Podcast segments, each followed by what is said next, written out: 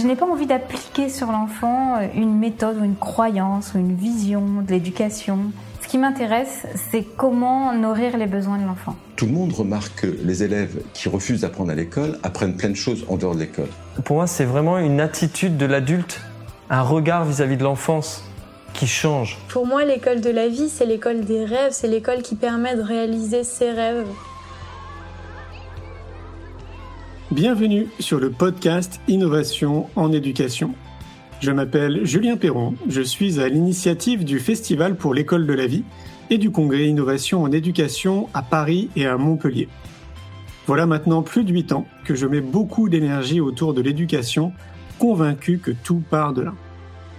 À travers ce podcast, vous allez découvrir de nombreux professionnels qui se mobilisent pour accompagner les parents, les enfants et les enseignants.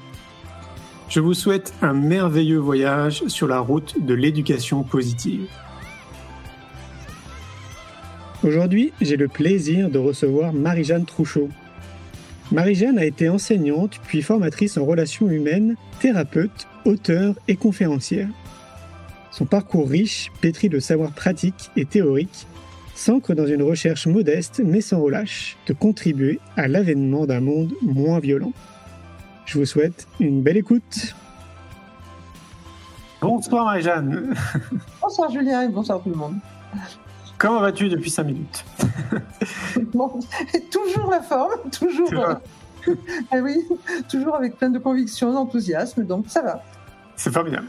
Bah, d'ailleurs, bah, c'est une bonne transition. Je vais te laisser euh, te présenter, qu'on comprenne euh, bah, pourquoi tu as toujours autant d'enthousiasme euh, dans le monde de l'éducation.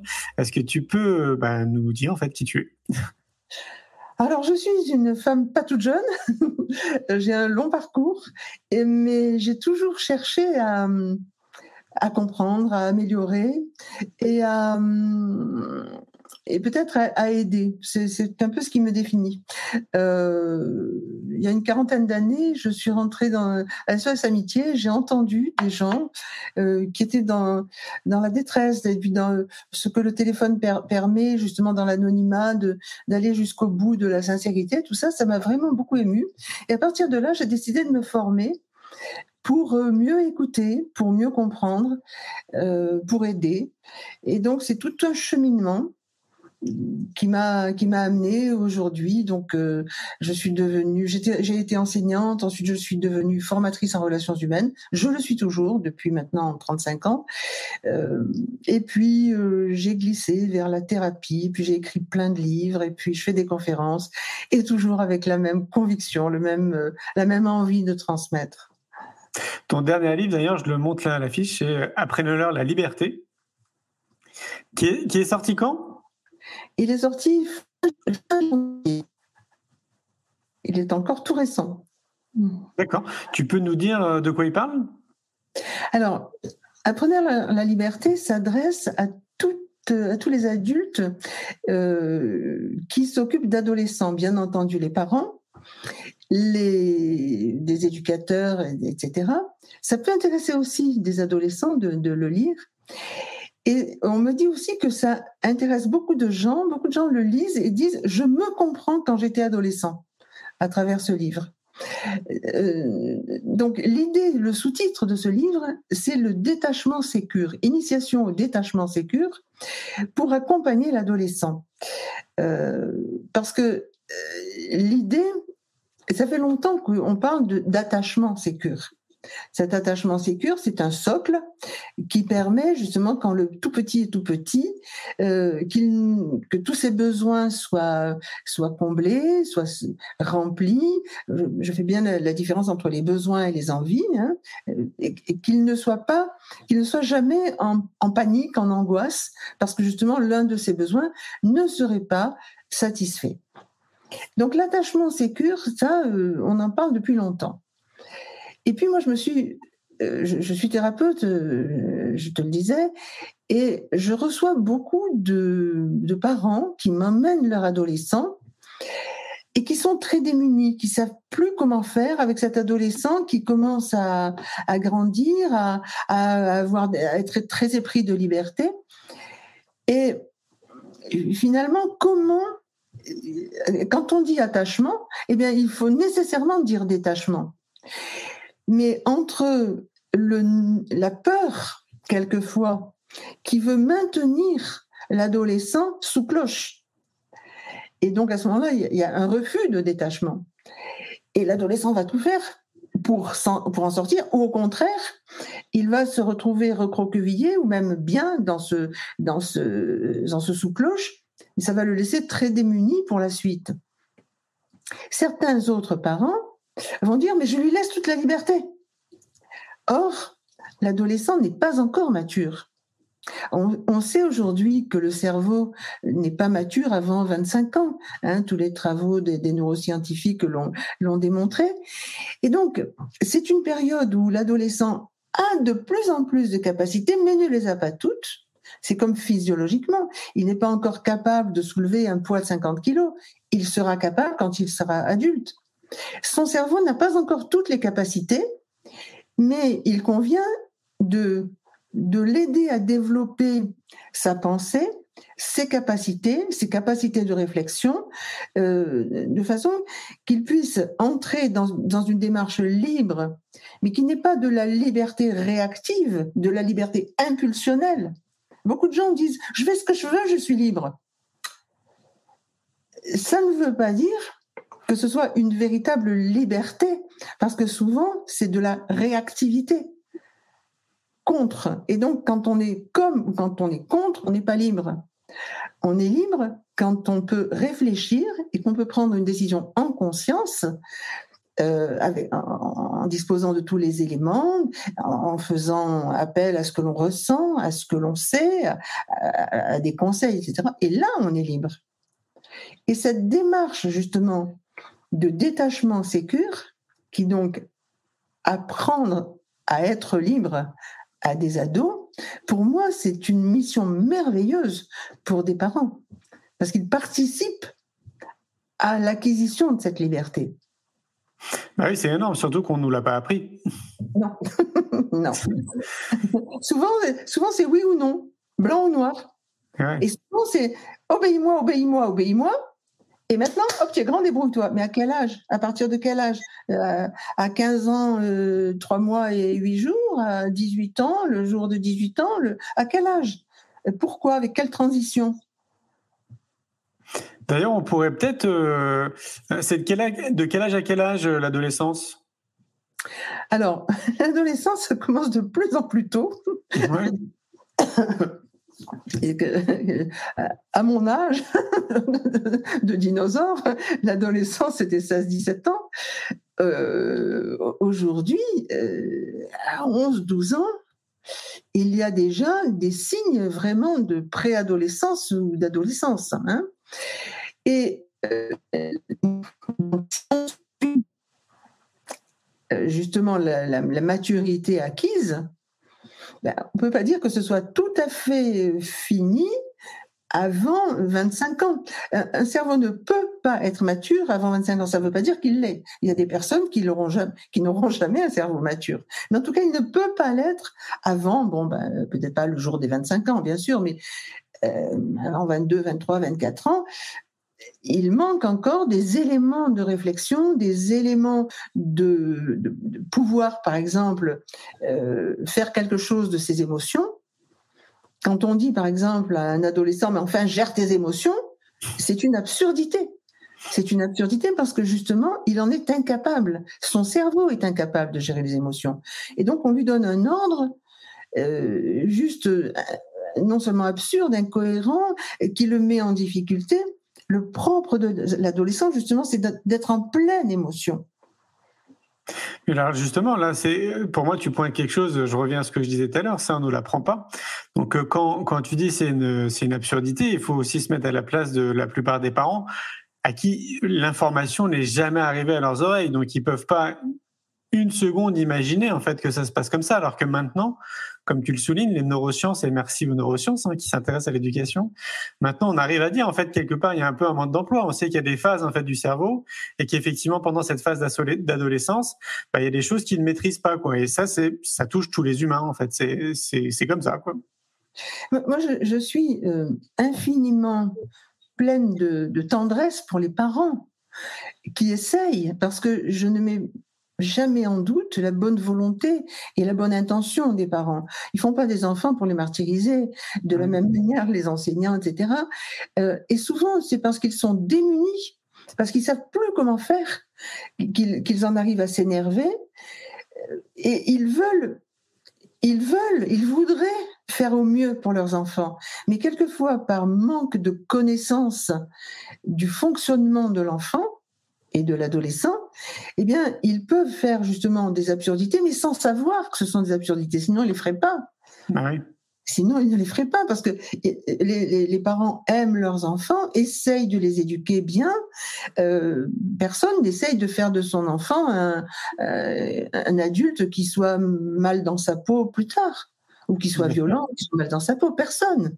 Enfin, peut-être, euh, peut-être il y a un, sur un milliard, je ne sais rien, mais moi j'ai fait une confiance a priori vraiment énorme aux parents, mais je vois beaucoup de parents qui se trompent. Ils se trompent de bonne foi. Et justement, c'est pour ça que j'ai écrit ce livre, pour essayer d'aider, pour essayer de donner des méthodologies pour accompagner cette période qui est une période magnifique. Moi, je les appelle des adorables parce que vraiment, ils sont, ils sont magnifiques. Ils ont plein d'envie, plein de possibles, plein de, ils sont, ils sont beaux dans leur, dans leur début d'épanouissement. Et comment, justement, des parents peuvent accompagner ce moment-là, qui est un moment euh, l'adolescent est fragile, l'adolescent est délicat. Alors évidemment, des fois, il sort ses griffes parce qu'il euh, se rebelle, etc. Mais il vaut mieux qu'il se rebelle plutôt qu'il se soumette. Parce que sinon, euh, il risque ensuite de devenir un adulte qui ne saura pas acquérir de la liberté de penser, de la liberté d'action, des choix, euh, du discernement.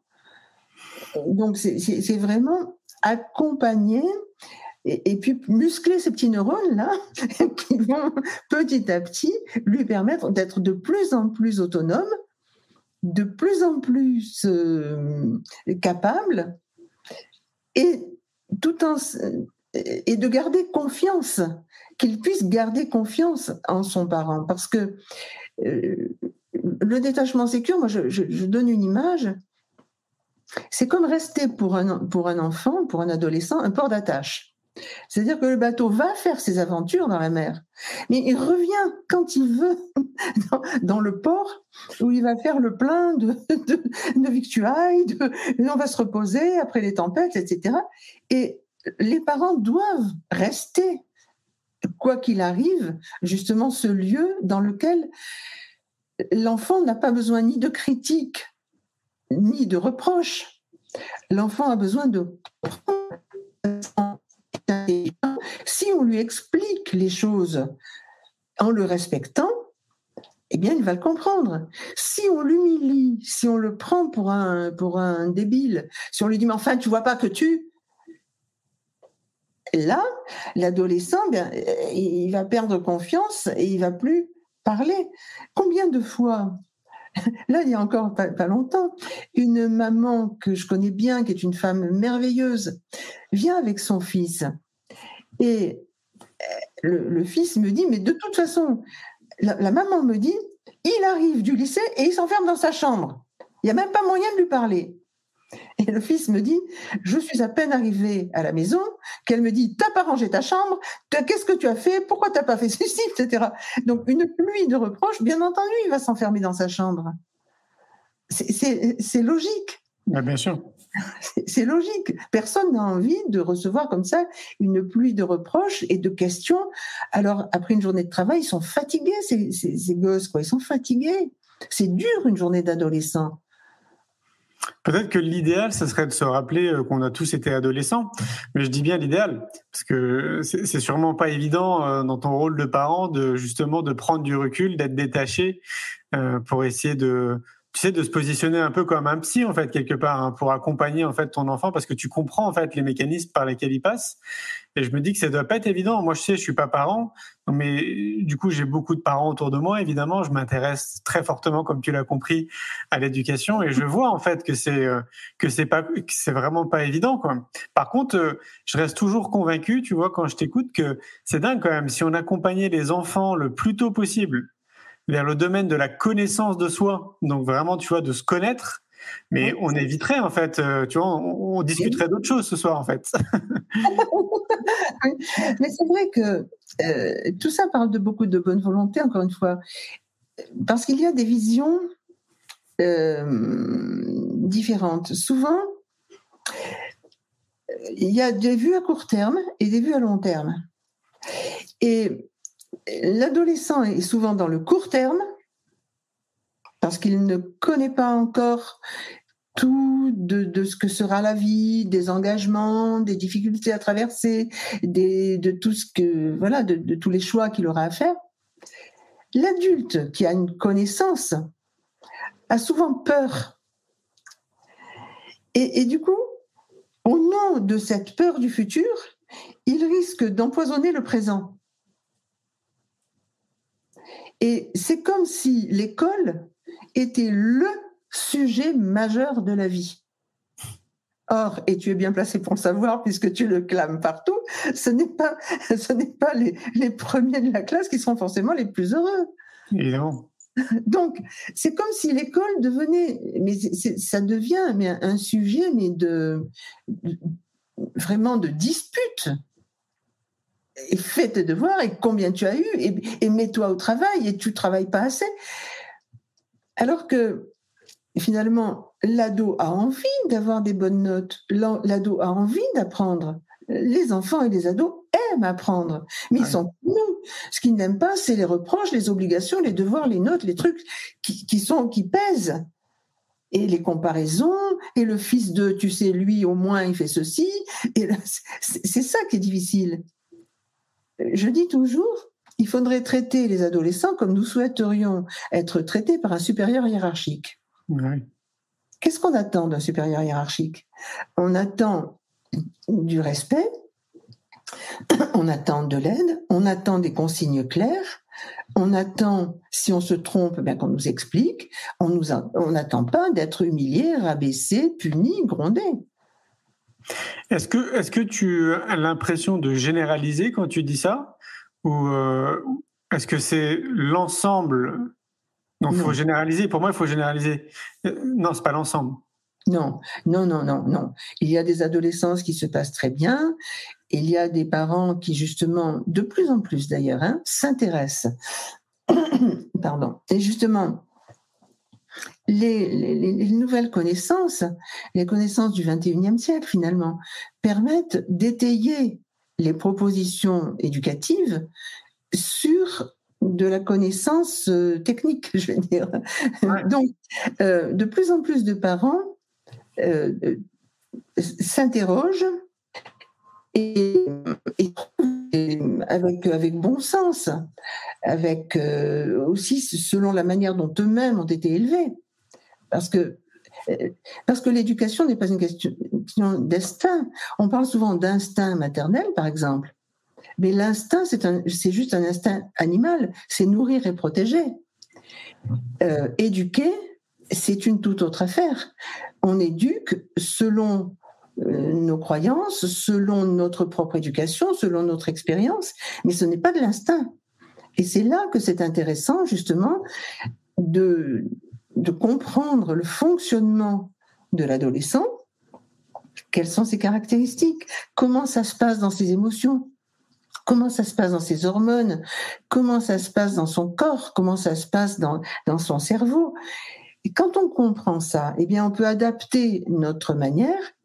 Et je pense qu'il y a de plus en plus de personnes qui s'y intéressent. D'ailleurs, euh, mon livre reçoit un, vrai succès, je crois, parce qu'il répond à, un vrai, à une vraie demande.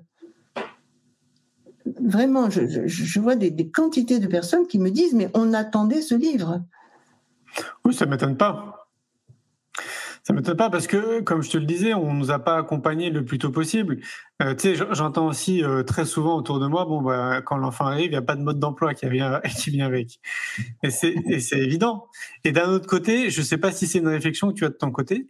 Moi, je le, je le dis euh, très souvent là ces dernières années. Tu sais, on a une, on a une journée de la prévention routière. Pourquoi on n'aurait pas une, pourquoi on n'aurait pas une journée de la prévention avant d'être parent? Au moins trois. oui, au moins trois. Parce que maintenant, là, au stade d'aujourd'hui, en 2022, on est entouré de professionnels comme toi. En fait, il y a tellement de gens qui pourraient accompagner, donner plein d'informations aux futurs parents.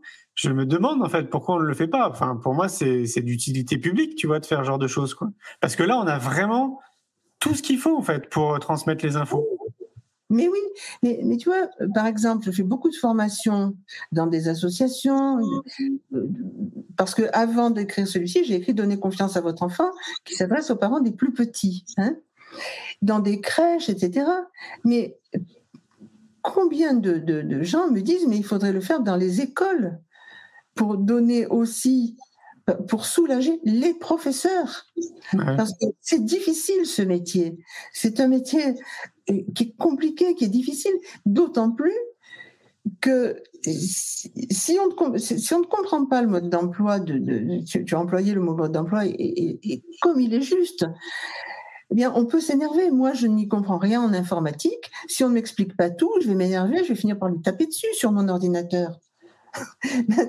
et, si, effectivement, on comprend euh, le fonctionnement de l'enfant, le fonctionnement de l'adolescent, on ne va pas lui demander des choses qu'il est incapable de produire, donc on ne va pas le mettre en difficulté. Euh, on va adapter notre comportement le plus possible. Je ne dis pas qu'on est, qu'on est, hein, on n'est pas non plus euh, exempt de, de, de, toute, toute exaspération ou d'un mot qui dépasse, mais ce n'est pas un système éducatif. C'est un mot qui dépasse. Et à ce moment-là, on peut dire, je suis désolée, j'ai, bon, je suis allée trop fort. Ça m'est arrivé. Ça peut arriver aussi. Et le jour où l'adolescent a un mot plus fort, eh bien, on peut le comprendre aussi. On n'en fait pas un drame. Pourquoi Il faudrait que les parents aient le droit de s'exaspérer, mais l'ado surtout pas? Alors que l'ado a moins de capacité que l'adulte. D'ailleurs, il y, a un livre de Philippe Jamet qui s'appelle Pour nos ados, soyons adultes. Ouais. Mais c'est ça, en fait, il y, a tout un déconditionnement aussi de, la, posture en fait qu'on a nous en tant qu'adultes euh, vis-à-vis des enfants, euh, vis-à-vis de l'adolescence, qui est à mon sens euh, à, revoir un petit peu, quoi. En tout cas en France, parce que dans d'autres pays c'est quand même très différent. Mais, mais c'est vrai que je trouve que l'adulte se positionne tout de suite en, tu sais, en, en connaissance suprême, quoi, en savoir, etc. Et donc, du coup, en autorité, quoi. Alors oui, je pense qu'il faut du cadre, hein, c'est très important, évidemment, il faut cadrer les choses. Mais peut-être que ça serait bon aussi de se rappeler qu'après tout, on est tous des êtres humains, quoi. Oui. Et puis, je, je crois aussi que l'adolescent est, est vraiment tellement fragile et l'adolescent, l'enfant et l'adolescent aiment leurs parents. Vraiment. Et ils savent ils ont besoin. Mais quand un, parent se permet de dire à un adolescent, de toute façon, tu es nul,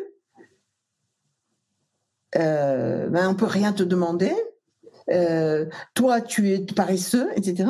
Quand on colle une étiquette comme ça sur, sur le front d'un adolescent, quand on lui dit, de toute façon, tu n'arriveras jamais à rien faire de ta vie si tu continues comme ça, ça fait mal à un ado. Ça lui fait vraiment mal. Nous, adultes, quand on nous dit ça, on peut dire, bon, celui qui nous l'a dit, ma foi, ça lui appartient. Mais quand c'est, je suis ado, quand c'est mon parent qui me dit ça, c'est énorme. Bah, c'est ce qu'on appelle de la violence éducative ordinaire. Oui, mais je, dis que, que beaucoup de parents ne le font pas en conscience. Ils ne se rendent pas compte, souvent c'est une plaisanterie, mais je dis ça pour plaisanter. Hmm. Mais il y a des vraies violences éducatives, vraiment. Il y a des, mots qui sont méchants, qui sont rabaissants, qui sont humiliants. Mais il y a les petites phrases, les petites phrases euh, qui paraissent, mais c'est une plaisanterie, quoi. mais enfin, il n'avait pas à le prendre comme ça. Euh, sauf que l'adolescent le prend comme ça parce qu'il n'a pas les moyens de faire autrement. Donc, ce qui veut dire en fait qu'il y a un tronc commun, même s'il y a toujours des contre-exemples. On peut, on peut dire quand même euh, deux enfants sont pas forcément identiques, mais il y a quand même un tronc commun parce que ce sont des humains et que donc du coup, a priori, ça fonctionne de telle manière. C'est ça? Mais, mais tout à fait, tout à fait. Euh, moi, moi, je reçois effectivement beaucoup d'adolescents et beaucoup d'ex-adolescents, des adultes qui, sont encore marqués par leur adolescence et par leur enfance. Marqués de quoi? Alors, ben, justement, d'humiliation, euh, de, des fois de désintérêt. Euh, écoute, va dans ta chambre et fiche-nous la paix. Euh, débrouille-toi. Et justement, il n'y a pas cet accompagnement dont l'enfant a tellement besoin ce qui serait finalement à éliminer de l'éducation, c'est le reproche, la critique, l'humiliation et l'énervement. L'adolescent a besoin d'un adulte calme, solide, exigeant, exigeant, intense, qui soit capable de lui dire non, qui soit capable de lui dire oui, et qui soit capable surtout de lui dire, de l'écouter, de l'écouter, écouter, ça ne veut pas dire accepter. Ça veut dire essayer de comprendre. Par exemple, un ado nous dit euh, Moi, je veux devenir euh, euh, footballeur professionnel, Mbappé, je sais pas quoi. Bon. La réponse, trop souvent, peut être bon, commence par aller à l'école, puis on verra après. Moi, ce que je propose, c'est pas de lui dire oui, tu vas le devenir de s'intéresser à son projet. Ah bon, tu aimerais ça? Pourquoi? Qu'est-ce qui serait important? De quoi tu aurais besoin? Comment il faudrait que tu t'y prennes? Et, si jamais tu n'y arrivais pas Et comment ça pourrait? Et on fait le tour du problème avec l'adolescent, quoi que ce soit qu'il nous, de quoi que ce soit qu'il nous parle, on peut s'intéresser à ce qu'il nous dit. Il est plein de rêves, l'adolescent. Or, souvent, on va casser les rêves, même pas en rêve. Ne rêve pas, commence par. Or, l'adolescent rêve. Alors, je ne dis pas qu'il faut l'accompagner dans ses rêves en lui disant oui, continue à rêver. Mais ah bon, qu'est-ce qui fait que tu rêves ça? Et comment ce serait? Et pourquoi? Et ce serait un peu intéressant. C'est-à-dire que je vais avoir une discussion sur son sujet d'intérêt aussi, et pas seulement sur le mien. Combien tu as eu à ton devoir de maths Et, qu'est-ce que tu vas faire Et pourquoi ta chambre n'est pas rangée? Alors là, pour moi, Marie-Jeanne, tu soulignes quelque chose là quand je t'écoute. Euh, je pense toujours à ses parents. Donc moi, je, réfléchis toujours de manière globale. Hein. Et donc de ce qu'on observe quand même, pour ceux qui prennent un peu de, recul et qui observent la société, donc euh, la plupart des individus, donc c'est, on va dire pour schématiser, c'est métro boulot dodo. La plupart font un travail qui est pas vraiment épanouissant à titre personnel. Donc, quand ils ont terminé leur travail dans lequel ils sont à peu près 8 heures par jour, euh, ils ont du transport. Si euh, au pire, ils vont avoir une heure et demie, deux heures, voire peut-être plus de transport, au plus court, un peu moins, ils vont arriver chez eux. Ils n'auront pas forcément passé une belle journée épanouissante puisque leur job n'est pas épanouissant. Donc, on peut dire que c'est pareil pour l'homme et pour la femme. Et ils arrivent au foyer et leur enfant, en fait, arrive. Lui-même, il a été à l'école, dans une école dans laquelle il n'a pas envie d'aller parce qu'en fait, il n'y a rien qui le motive. face à des enseignants qui font du mieux qu'ils peuvent pour essayer de s'occuper des enfants euh, et qui parfois en fait sont un peu tiraillés par le système quoi. Ils sont pas tous d'accord avec euh, les directives on va dire euh, du système. Et donc voilà chacun se retrouve au foyer et ils arrivent pas quand même avec des good vibes quoi. Donc je me dis comment comment fait le parent pour prendre ce temps dont tu es en train de parler tu vois de prendre le temps? Ça me paraît hyper challengeant. Mais justement le temps il va le prendre mais souvent il va le prendre d'une mauvaise manière, d'une manière inadéquate, avec des questions, des reproches, etc. Autant essayer de passer un temps agréable. Par exemple, quand l'enfant est petit, on va lui raconter une histoire dans sa chambre. Pourquoi, quand il grandit, on ne va pas dans sa chambre parler un moment de choses agréables ou d'une réflexion euh, c'est quoi qui te rend heureux? Ben, euh, Tu sais sans doute que je suis l'une des cofondatrices de Sève avec Frédéric Lenoir, Martine Ronceladin et, Liliana Linenberg. Donc vraiment, euh, c'est poser des questions philosophiques, des questions existentielles. Et là, les adolescents adorent ça. Ils y vont sur des sujets comme ça. Mais sur euh, combien tu as eu en maths et avec qui tu t'es disputé aujourd'hui, ça les intéresse pas. Oui, mais moi, je suis d'accord avec toi, Marie-Jeanne, mais pour en arriver là, pour qu'en fait, pour que le père ou la mère rentre dans la chambre et puisse le solliciter de telle manière avec des questions philosophiques, il faut que déjà lui, il soit bien en tant que parent. Il faut que déjà lui, tu vois, il est, tu vois ce que je veux dire? Et c'est pour ça, et c'est pour ça qu'il est essentiel que le parent se préserve lui et passe. Ce qui est dangereux aussi, ce sont les parents qui veulent être parfaits et qui s'épuisent et qui du coup attendent. Ils s'épuisent tellement qu'ils ne comprennent pas que leur ado ne soit pas parfait. Non, il faut déjà commencer par prendre du temps pour soi et se mettre en état de, de se reposer parce que c'est une nécessité. C'est une nécessité pour l'ado et c'est aussi une nécessité pour l'adulte, bien entendu. Bien entendu. Mais du coup, les choses risquent de se reporter sur l'enfant qui est le plus faible, qui pourra jamais se défendre. Enfin, il se défend à coup de, à coup de, de, portes qui claquent, de, de, de réponses euh, désagréables, etc. Mais si l'adulte commençait une autre manière, ça se passerait différemment à la maison. Alors évidemment, quand il y a des années de fonctionnement difficiles, c'est pas ça. Tout d'un coup, on a écouté Marie-Jeanne et hop, tout se résout d'un seul coup. J'aimerais avoir une baguette magique, je le dis souvent, je ne l'ai pas. Mais je sais par expérience que ça fonctionne, ça fonctionne vraiment en progressivité. C'est-à-dire qu'on va commencer euh, justement à ne pas faire de reproches globalisants, mais à dire je ne suis pas d'accord avec ça. Par exemple, tu ne vois pas que tu as fait n'importe quoi. C'est là, tu vois, il y a quelque chose avec quoi je ne suis pas d'accord et je pense que c'est une erreur. Dit en communication sans violence, on peut en parler.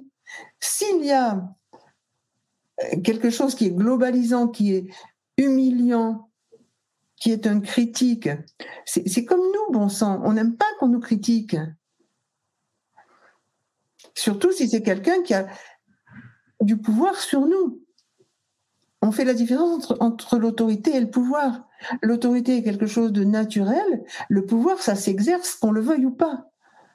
Or, l'enfant et l'adolescent sont soumis au pouvoir des parents. Justement, il n'y a, pas, a pas quelque chose à réfléchir autour de ça c'est toute ma réflexion. Et, c'est toute la, justement, c'est toute la transmission que j'aimerais euh, pouvoir euh, offrir. Et c'est pour ça que je travaille comme ça à mon âge avec, avec cette conviction, c'est de d'améliorer les relations pour tout le monde. Ce je ne suis pas un défenseur des adolescents. J'essaye de faire en sorte que tout se passe mieux pour les adolescents et leurs parents. Et des personnes que tu accompagnes, tu peux voir justement que ça fonctionne? Ah oui. Ah oui. Ah ben oui, je ne me permettrai pas de, de, justement de, dire ça si, ça ne fonctionnait pas. J'aurais mille, euh, mille, non, mais j'ai beaucoup de, cas justement où des parents ont changé leur manière de communiquer avec leurs adolescents et ça a fonctionné petit à petit. Ça recrée du lien, ça recrée de la communication, ça et, justement ça fait qu'on se parle, on ne s'aboie plus dessus. Oui, en fait, c'est vraiment changer son regard sur l'adolescence et changer notamment sa posture, en fait, sa posture en tant que parent. Quoi. Mais logiquement, les parents, parce que tu disais tout à l'heure, bon, ils sont, ils arrivent après une journée, ils sont épuisés, etc. Certes, c'est vrai, mais les ados arrivent après une journée épuisante aussi, dans laquelle on leur a peut-être crié dessus, on leur a peut-être mis des mauvaises notes, on leur a peut-être fait des reproches, ils ont, ils ont peut-être été euh, euh, victimes de, de harcèlement ou de moquerie dans la cour de récréation. Tout ça, pour eux, c'est beaucoup. Et ils arrivent à la maison et ils doivent supporter la mauvaise humeur de leurs parents. Oui, c'est clair. Et surtout ne pas minimiser justement ce que chacun vit de son côté. Et euh, ça, c'est vrai que c'est un point qui est important. Cécilia qui nous dit comment les parents qui n'ont pas d'esprit critique, qui ont peur de tout, peuvent-ils enseigner cela à leurs enfants? Eh bien, justement, c'est ce que tu commençais à dire, c'est vraiment de commencer à se poser des questions sur soi et à, prendre du temps pour soi. Peut-être justement en, en, lisant, en écoutant de la musique, en, faisant de la méditation, en prenant euh, du temps qui nous permette d'être plus proches de nous. Et puis en se posant soi-même des questions philosophiques. C'est quoi qui est essentiel dans la vie? C'est quoi une vie réussie? Ça, c'est la, question de Frédéric Lenoir. C'est quoi une vie réussie? Euh, C'est quoi réussir sa vie? Euh, c'est quoi le bonheur? C'est quoi? Et si on se pose ces questions-là, moi je pose souvent, quand, quand je fais des conférences, je pose souvent cette question aux, parents. Je dis mais que souhaitez-vous pour vos enfants? Et 90% au moins des parents, au moins 95% disent mais qu'ils soient heureux ah dans sa vie. Mais quel est le chemin pour être heureux? Est-ce que c'est d'avoir euh, la meilleure note à l'école aujourd'hui? Est-ce que c'est euh, obéir et, apprendre à être bien discipliné Ou est-ce que c'est apprendre à réfléchir Parce que même les métiers du futur sont quand même des métiers d'intelligence collective, de co-construction, de plus en plus. Donc pourquoi ne pas commencer justement, avec Sève, c'est tout ce qu'on a essayé de promouvoir. Pourquoi ne pas commencer à développer l'esprit de co-construction, de réflexion chez les enfants et en même temps chez les adultes. Les adultes qui se posent cette question, c'est que déjà, ils sont dans une réflexion. Moi, ce qui me fait peur, vraiment peur, Julien, ce sont les gens qui ne se posent pas de questions qui disent moi je suis un bon parent, je fais tout bien pour mon pour mon enfant, et cette espèce de petit andouille, il n'est même pas capable d'en profiter. Ceux-là sont dangereux. À partir du moment où on se pose des questions, on est déjà dans cette, euh, dans cette, dans cette réflexion qui fait que on va chercher. Et donc, puisqu'on cherche, on va trouver.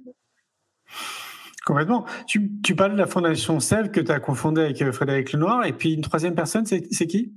Martine Roussel-Adam et Liliana Lindenberg. Ok. Est-ce que tu peux nous rappeler euh, les fondements de la Fondation Sève Parce que euh, une question là qui me vient à l'esprit avant que tu nous expliques euh, la Fondation Sève, c'est destiné aussi aux parents? Parce que moi j'ai cette impression que c'est plutôt pour c'est une formation. Alors c'est une formation c'est une formation qui euh, permet à des personnes d'aller dans des écoles ou dans des médiathèques ou dans des, endroit où il y a des enfants ou des adolescents et de proposer des réflexions philosophiques. C'est-à-dire que on peut justement avec un support adapté, que ce soit un livre de littérature jeunesse, une BD, un, un exemple, Charlie Chaplin qui sont merveilleux, et puis ensuite, on va poser des questions. Euh, ben, même les enfants vont, vont poser des questions existentielles, des questions philosophiques. Ce sont des questions existentielles qui n'ont pas une réponse fixe, qui sont valables dans l'humanité entière. Et donc, les enfants vont apprendre à discuter ensemble et les animateurs apprennent à faire discuter les enfants, les animateurs ne donnant jamais leur avis. Ok.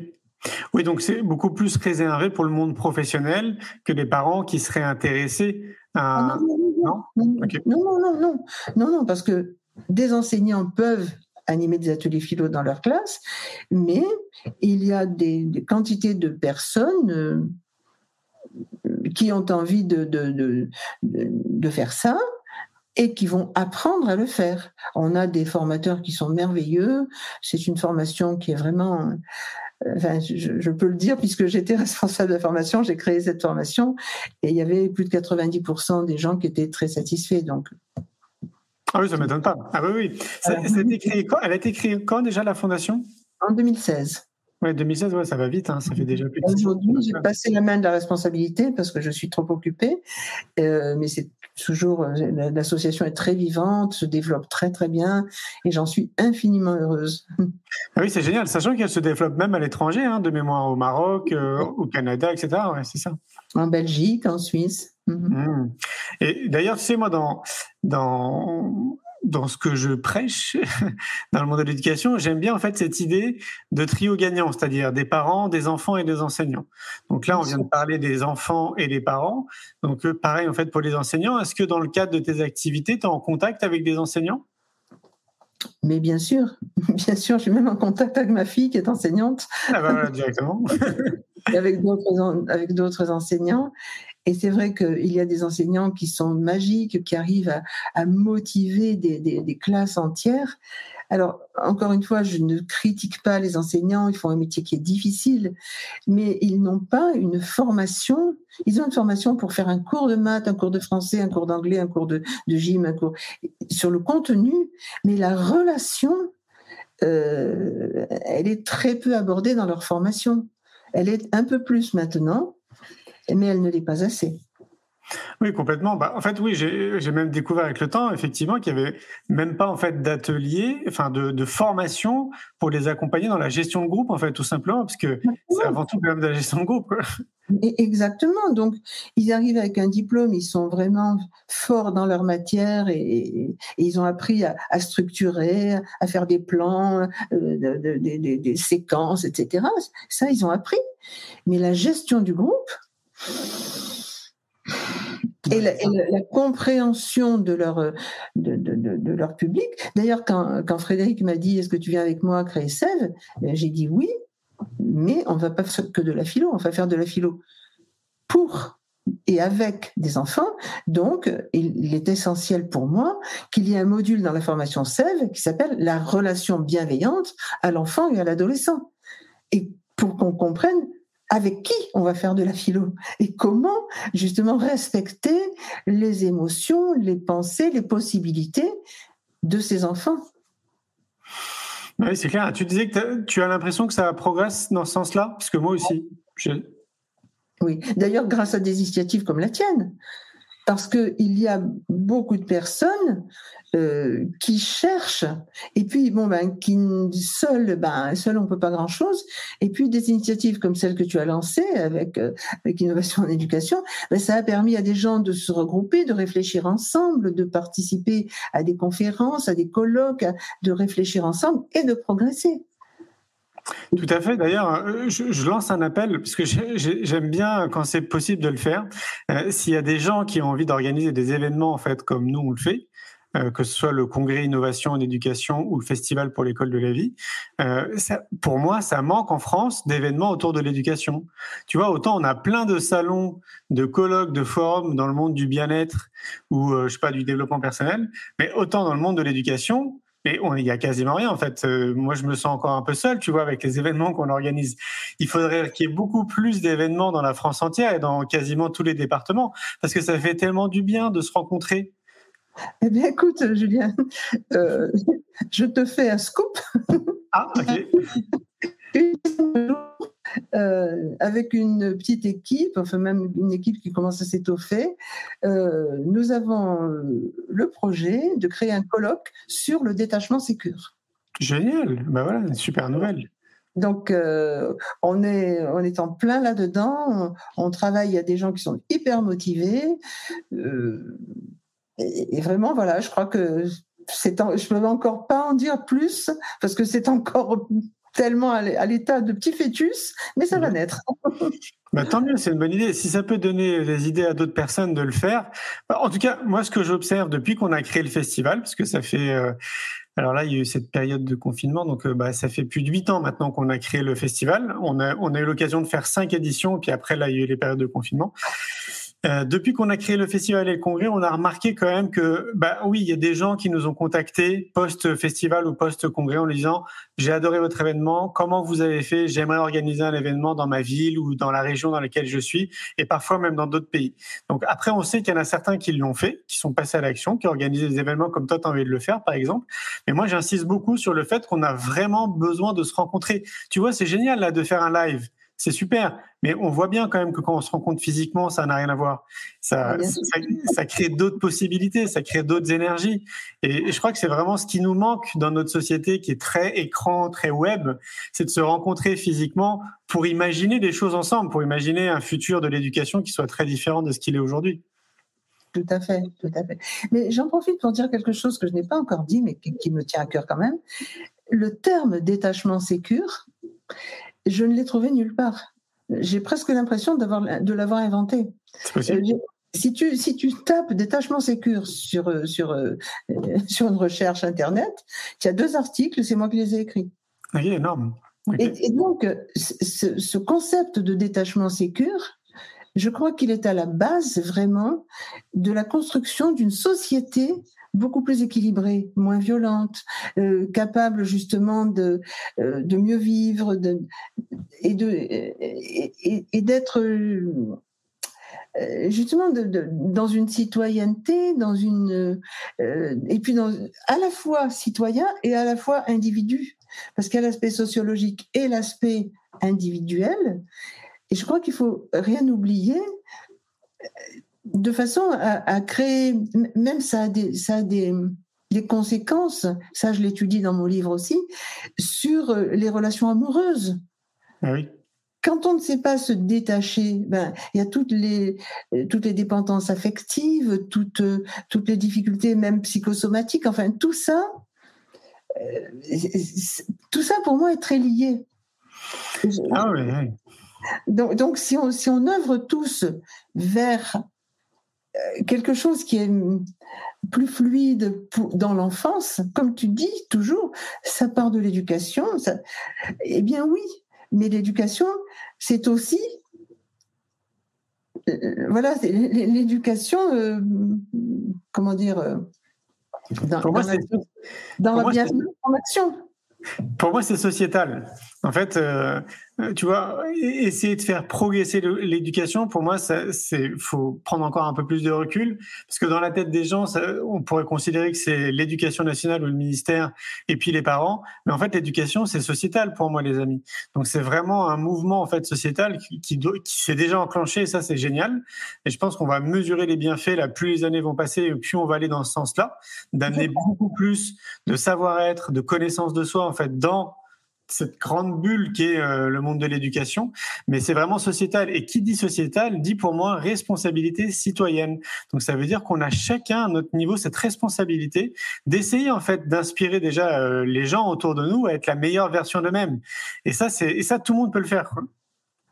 Ah, je, j'aimerais signer ce que tu viens de dire, quoi. C'est exactement, exactement là-dedans que je m'inscris, moi. Je, voilà, je, je pense qu'il faut du temps euh, je pense qu'à mon âge, je n'en verrai peut-être pas tous les effets. Je, vois des débuts de, choses qui s'amorcent et je m'en réjouis. Je pense qu'il faut une génération, mais euh, j'y mets toutes mes convictions, toutes mes forces, toute mon énergie là-dedans. Je, je n'ai pas moi de moi, Marie-Jeanne, bon ben voilà, je suis une petite bonne femme, mais j'espère pouvoir participer d'écrit euh, de, de, quelque chose qui fasse évoluer un petit peu le monde déjà. Bah, c'est sûr, Marie-Jeanne. Moi, je dis, tu sais, c'est un peu l'image du colibri. Il n'y a pas de petite goutte ou de moyenne goutte. Tu vois, chacun, en fait, à notre niveau, avec notre énergie, avec qui on est, nos compétences, euh, nos réseaux, etc. Chacun, en fait, on a cette possibilité. Et toi, tu le fais et tu as commencé euh, bien avant moi et bien avant d'autres. Tu as, déjà écrit combien de livres, tu disais? Sept. Sept. Bah, tu vois, déjà, en fait, euh, voilà, donc déjà, rien que les livres que tu as écrits, tu peux être sûr que c'est euh, je ne sais pas combien de milliers de graines qui ont été semées. C'est colossal. C'est vraiment le, sens de mon engagement, c'est le sens de mes écrits, c'est transmettre, transmettre, transmettre et aider. Vraiment, je, je dis que je suis une militante de l'être humain parce que je pense que chaque être humain essaye d'être heureux. Et s'il n'y arrive pas, c'est quelque part pas de sa faute, c'est par manque de connaissances et par manque d'outils. Donc j'essaye de, de participer à, à faciliter la vie des gens. Et qu'est-ce qu'on pourrait faire, nous, pour t'aider davantage dans cette quête? Ben déjà, ben tu me donnes de la visibilité ce soir, et je t'en remercie. Euh, voilà, peut-être justement euh, profiter des événements que tu que tu crées. Euh, je peux faire des conférences, ou je peux moi, je suis, voilà, je suis tellement militante que je, que j'y vais, quoi. Oui, bien alors, on rappelle aussi d'ailleurs que tu donnes des conférences quand même. Oui, beaucoup. Oui, voilà. Et tu me disais tout à l'heure en off, avant qu'on commence, que tu euh, avais six conférences au Maroc. Oui, au mois de mai. Mais je fais des conférences euh, pour plusieurs associations en France. Je me déplace. je, souvent, ma, valise n'est pas défaite, toujours entre, voilà, entre deux voyages.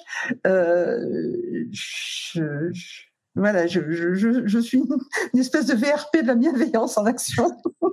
Excellent. Tu peux nous rappeler les thèmes que tu abordes justement dans les conférences, des fois qu'il y a des gens qui auraient envie de t'inviter?